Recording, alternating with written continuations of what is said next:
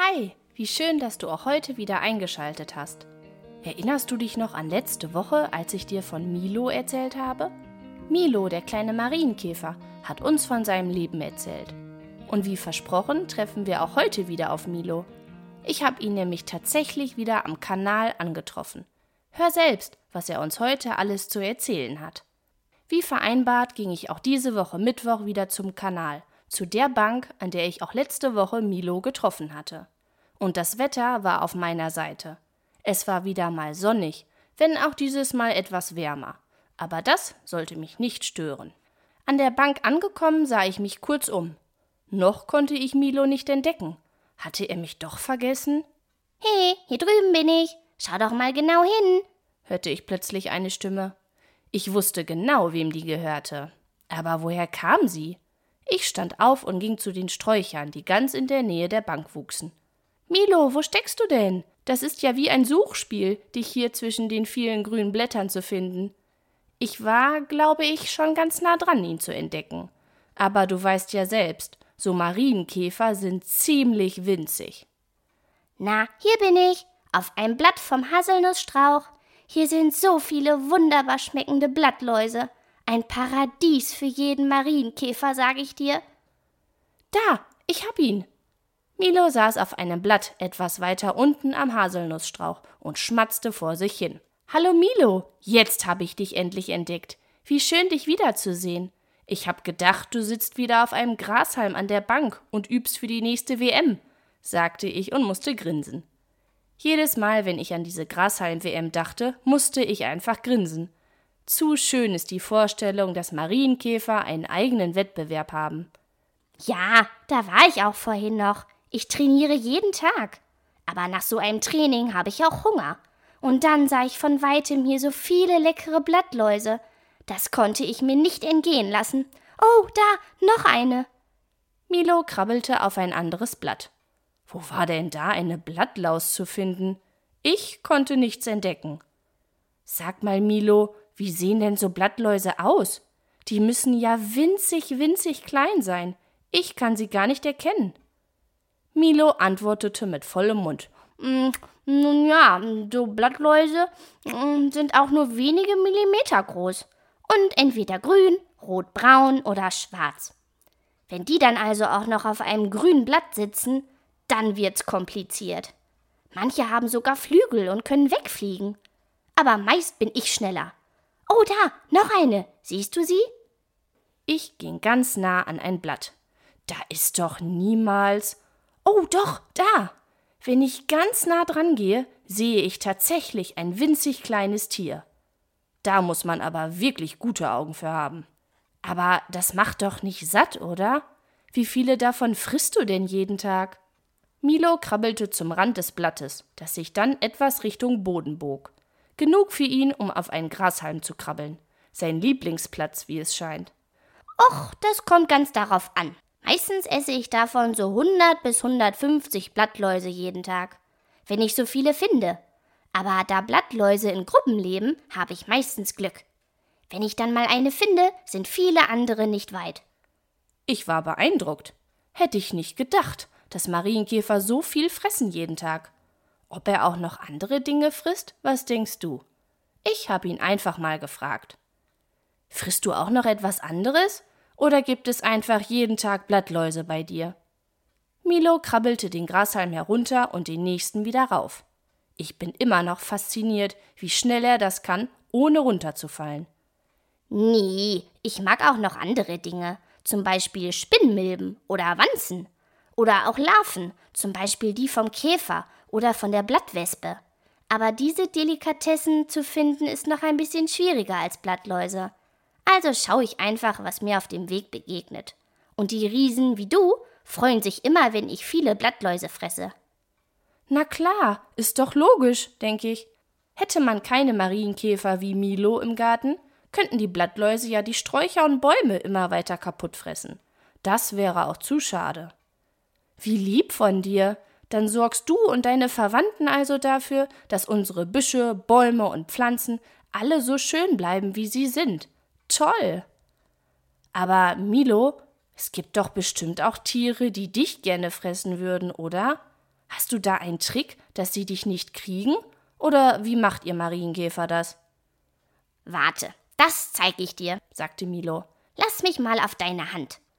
Ich hielt meinen Zeigefinger an den Grashalm, auf dem Milo saß. Er krabbelte vorsichtig rüber und saß nun auf meiner Handfläche und schaute mich an. Also, wenn wir uns angegriffen oder bedroht fühlen, zum Beispiel von anderen größeren Käfern oder Ameisen, dann können wir das machen. Milo sprach nicht mehr weiter. Für einen kurzen Moment stand er ganz still da. Und als er dann weiterkrabbelte, fand ich an der Stelle, wo gerade Milo saß, eine gelbliche Flüssigkeit. Hatte er etwa gerade? Ih, Milo, das macht man aber nicht. Eine kurze Erklärung hätte auch gereicht, bevor du dich auf meiner Hand erleichterst. Das war nun wirklich etwas ekelig. Milo lachte leise. nein, nein, das ist kein Pipi. Das ist meine Verteidigung. Dieses gelbe Sekret kommt aus meinen Poren in der Gelenkhaut. Riech mal. Na gut, wenn Milo das sagt. Ich ging mit meiner Nase zur Hand und schnupperte vorsichtig. Puh, das roch doch ein wenig streng. Naja, es riecht etwas streng. Und mit dem Geruch alleine lassen die anderen Tiere dich in Ruhe? Milo drehte sich einmal im Kreis und schüttelte seinen winzig kleinen Kopf. Nee, nee, das ist giftig. Also, nun war ich aber sprachlos. Milo konnte also giftige Flüssigkeit aus seinem Körper ausscheiden und machte das ausgerechnet auf meine Hand? Als Milo mein erstauntes Gesicht sah, versuchte er mich schnell zu beruhigen. Nun schau doch nicht so erschrocken. Für euch Riesen ist das total ungiftig. Es hinterlässt höchstens hier und da mal Flecken, aber die gehen meist auch wieder weg. Aber für andere Tiere, zum Beispiel Ameisen, da kann unsere gelbe Wunderwaffe ziemlich giftig sein. Er wirkte fast ein bisschen stolz, als er davon erzählte. Aber es stimmte. Wie sollte sich auch ein Marienkäfer anders groß verteidigen? Ich holte trotzdem eben ein Taschentuch aus meiner Tasche und putzte das gelbe Sekret weg. Vorsichtig natürlich, schließlich saß Milo immer noch auf meiner Hand. Na dann, danke für die Vorführung. Eine einfache Erklärung hätte es nächste Mal aber auch getan, sagte ich und musste trotzdem ein wenig lächeln. Hatte Milo ja nicht böse gemeint. Sag mal, wo ich gerade schon so gemütlich auf deiner Hand sitze. Meinst du, du könntest mich woanders hinbringen? Quasi wie ein Marienkäfer-Taxi. Ich würde so gern etwas anderes sehen. Ich war nun die ganze Woche immer am Kanal und so langsam habe ich satt hier. Ich wäre gern da, wo es viele Blätter, Bäume und Sträucher gibt. Und vielleicht auch so nette Riesen wie dich, denen ich von meinem Leben erzählen kann. Fällt dir da was ein? fragte Milo. Hm, da musste ich kurz überlegen. Ein Ort hier in der Nähe mit vielen Blättern, Bäumen und Menschen, die Marienkäfer genauso spannend fanden wie ich? Oh ja, da hatte ich eine Idee. Na klar, kein Problem. Ich muss ja eh gleich nach Hause laufen. Dann nehme ich dich einfach auf dem Weg mit und setz dich ab. Ich hab auch schon eine Idee.